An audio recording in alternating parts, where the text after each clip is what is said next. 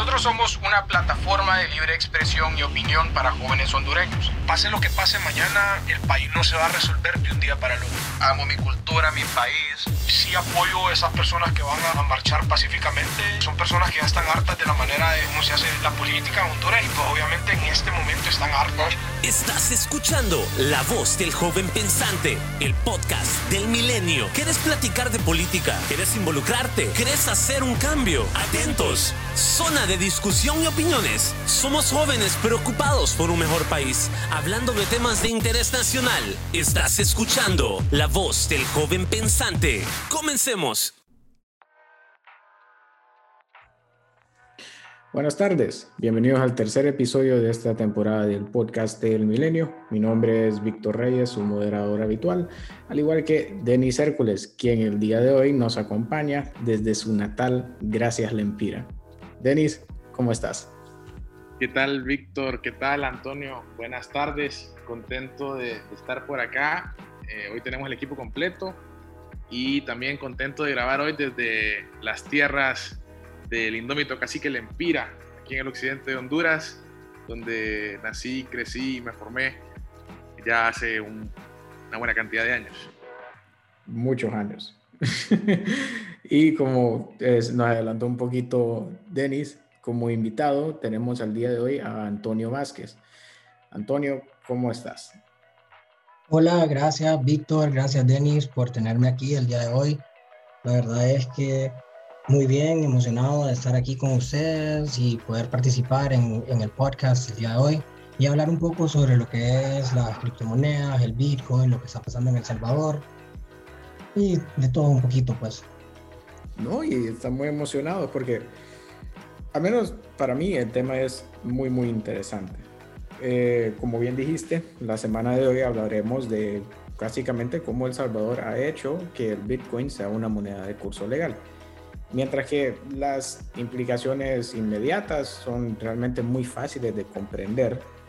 Eh, la más inmediata siendo que básicamente una criptomoneda se convirtió en una moneda de curso legal en un país. Eh, mucha gente se queda con la pregunta de qué es realmente una criptomoneda. Entonces yo digo que hay que comenzar con lo básico. Eh, si nos pudieses explicar primero, y no tan técnicamente, qué es una criptomoneda y después, ¿qué es un Bitcoin y cómo es que esto tiene valor?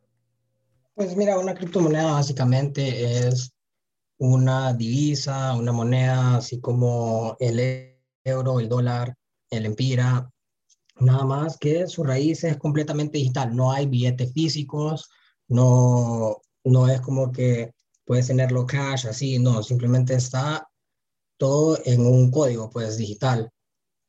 Y pues cómo funcionan, es como que estas funcionan con la tecnología de la blockchain, la cadena de bloques, que, mira, la blockchain es una base de datos que vos como que le metes el tipo de información que tiene que tener y solo te acepta ese tipo de información. Como que ponerle cada bloque almacena una cantidad de transacciones válidas, una información referente a ese bloque, lo que es una dirección o sí, una dirección o un token y la vinculación con el bloque anterior, como que, que sea de la misma moneda. Entonces, cada bloque solo le puedes ingresar esta información. Si no tienes información, te lo rechaza y no permite la creación de otro bloque. Y así funciona la seguridad de esto, de esto prácticamente. Es completamente transparente, o sea que vos puedes ver todas las transacciones, de, o sea, vos a través de la cadena de bloques ingresando solo mi, mi dirección de Bitcoin, vos puedes ver todas las transacciones que te han hecho, pero no sale tu nombre, no sale dónde vivís, no sale nada de eso. En cambio, a una transacción bancaria, tal vez, que tal vez todos hemos usado el, el app del banco para hacer una transferencia y nos sale el nombre de la persona, el número de cuenta y cuánto le estamos transfiriendo. En eso es completamente diferente, es, es prácticamente anónimo y es seguro. Entonces, en esencia, para hacerlo más simple de lo que ya lo hiciste, porque en realidad fue muy conciso, la diferencia fundamental entre, digamos, eh, una transacción con criptomoneda y una transacción, digamos, bancaria es que pues el banco te pide millón y medio de requisitos, te pide toda la información que puedas recopilar de vos para identificarte de la forma más específica que ellos puedan. Mientras que, si mal no entiendo, esencialmente lo que vos necesitas para poder hacer una transacción con una criptomoneda, imaginemos en este caso Bitcoin, es que simplemente tenés que tener una dirección eh, electrónica y siempre y cuando, no sé, mantengas tu IP segura con un VPN o algo por el estilo, nadie nunca va a saber quién sos. solo van a saber qué es lo que ha entrado y salido de tu dirección. ¿Estoy en lo correcto? Sí, así funciona cuando en el white paper, como le dicen, de Bitcoin, en, por decirlo así, como la escritura, por decirlo así. Eh, dice que es para mandar de persona a persona y ponerle que es como un correo electrónico. Y ese correo electrónico, vos tenés tu correo electrónico, yo tengo el mío, y si yo te quiero enviar un correo electrónico a vos, es el documento, ¿verdad? Ok, así funciona una transacción. Yo tengo mi dirección, el Bitcoin se guarda en billeteras electrónicas. Cada billetera tiene una dirección. Vos tenés tu dirección en tu billetera, yo tengo la mía. Yo solo pongo tu dirección para hacer la transferencia o más simple, escaneo un código QR que ya me sale y pongo la cantidad que quiero enviar. Y pues algunas billeteras tienen algunos sistemas de verificación que te mandan un código a tu cel o a tu correo y así de fácil. Y vos no sabes, o sea, vos no sabes el nombre, a quién se lo estás enviando ni nada.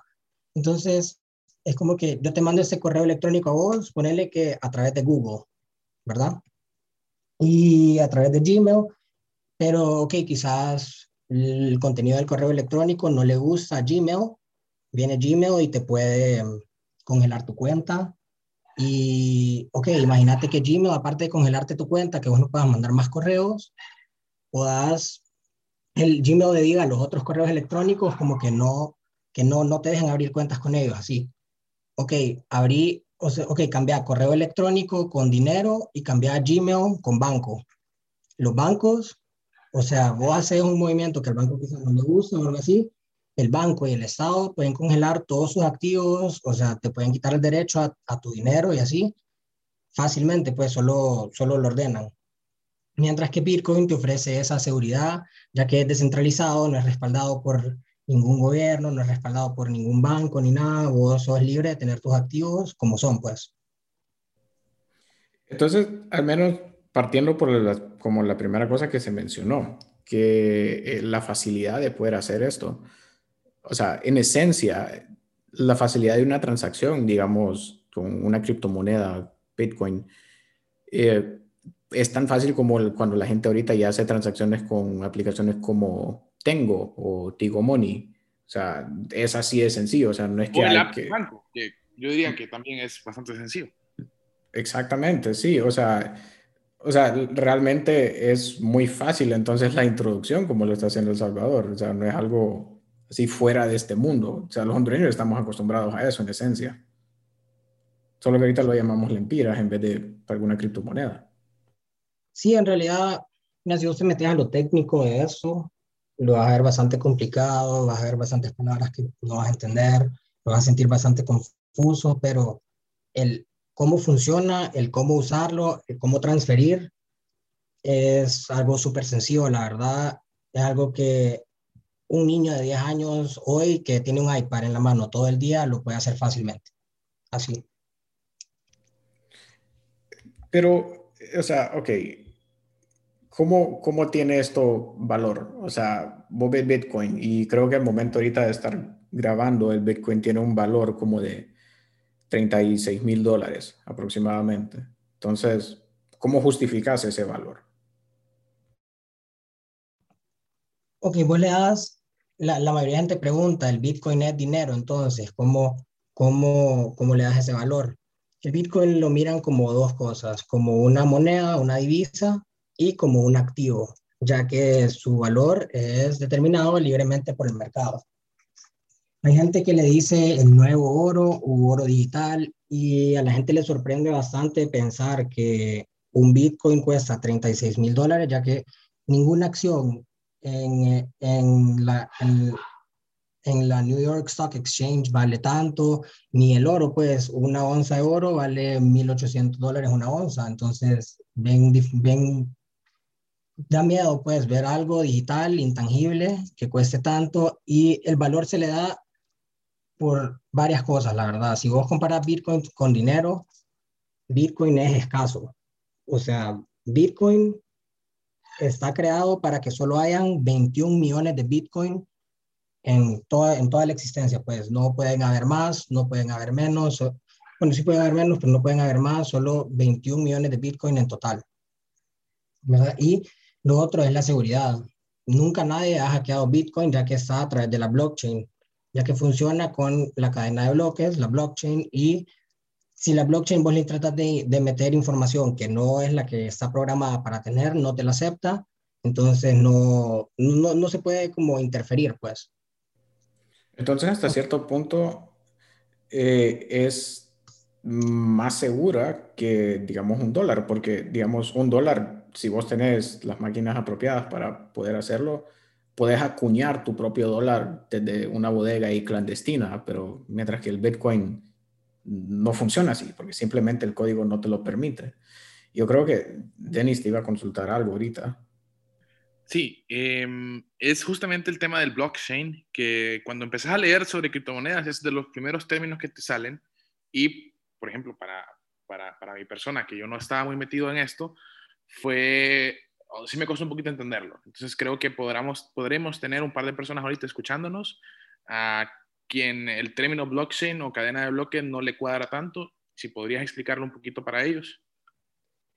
Sí, esa, esa, fíjate que esa es más que todo la parte más confusa que tiene la cadena de bloques. Ok, mira, la cadena de bloques eh, o sea, sus orígenes empiezan en 1991, cuando es un programa, es como una base de, una base de datos que su seguridad es criptográfica, pues.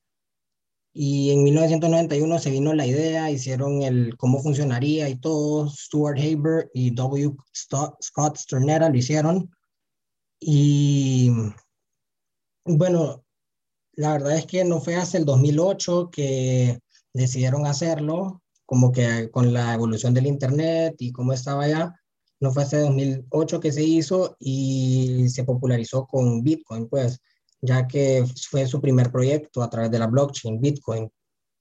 Pero, mira, es básicamente un registro donde vos programás que solo cierta información pueda entrar y si trata de entrar información diferente, no se crea otro bloque, pues entonces al llenarse la información de un bloque se cierra y se crea otro nuevo con que tiene que tener la exacta información, que es que cada bloque se almacena una cantidad de registros o transacciones, ponerle la información referente a ese bloque, como quizás qué moneda o qué hacer estás, estás enviando y la vinculación con el bloque anterior.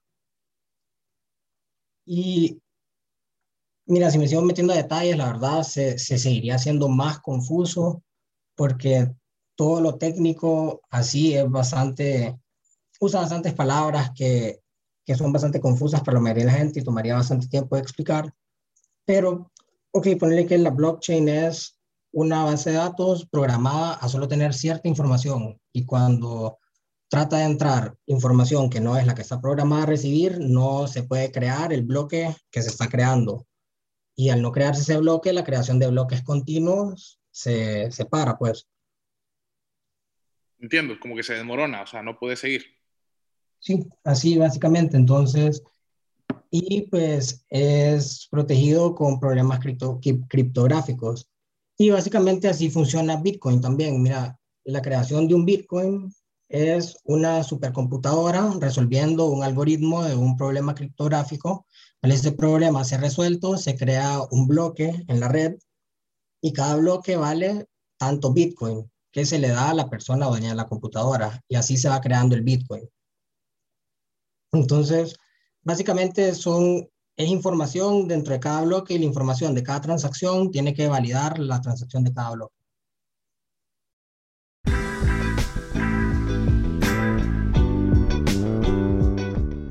Pasamos a nuestra siguiente sección que se denomina el Ágora, eh, a través de, las, de la cual hacemos a nuestro invitado las preguntas que nos ha planteado el público, los seguidores a través de nuestras redes sociales.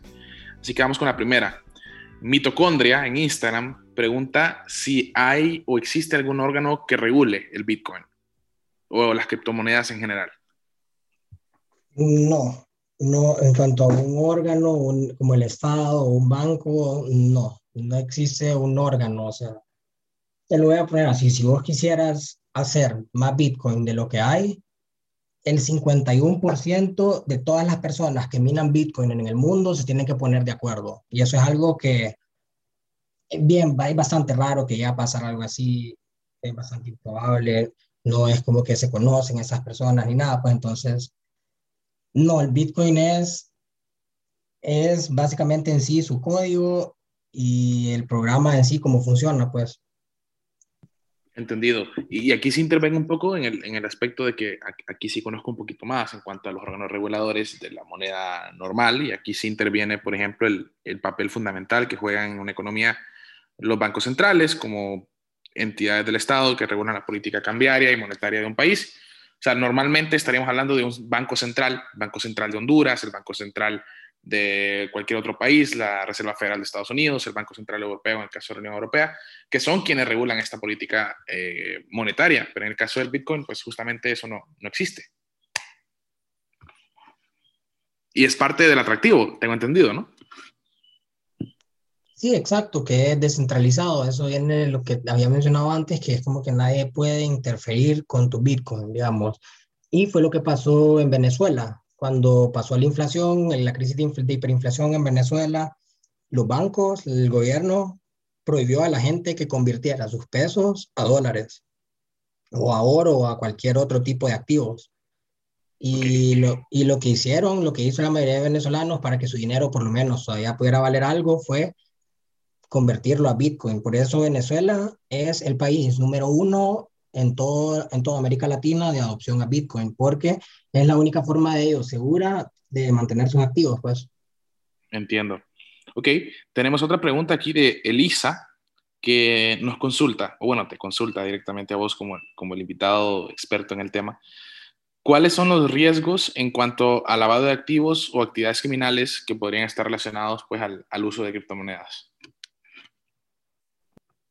Pues en realidad al inicio, cuando Bitcoin inició y salió al público, su principal atractivo fue ese, el uso criminal, porque el anonimato pues es bastante importante, pues supongo, para eso.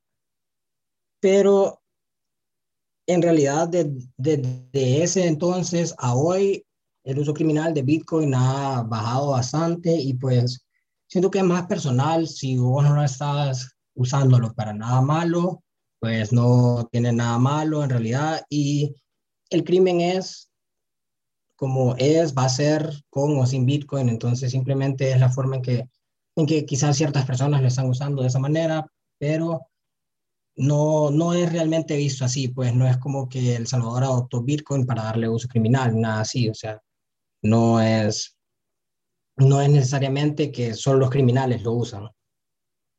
Entiendo, no, y, estoy totalmente de acuerdo. O sea, el, el, criminal va a cometer delito, haya o no haya criptomonedas, eh, siempre van a estar buscando una forma de, de, de realizar lavado de activos o cualquier otra, otra actividad criminal. Tenemos aquí otra pregunta de Giselle. Giselle nos pregunta, ¿cómo puede reemplazar esto lo que hoy conocemos eh, ya como la moneda tradicional? O sea, ¿ves que pueda suceder un reemplazo del empira o del dólar, en el caso de El Salvador, eh, por parte del, del, Bitcoin. ¿Lo ves sucediendo o, ves que va a ser algo paralelo por un largo periodo de tiempo? Más que todo, tu opinión al respecto.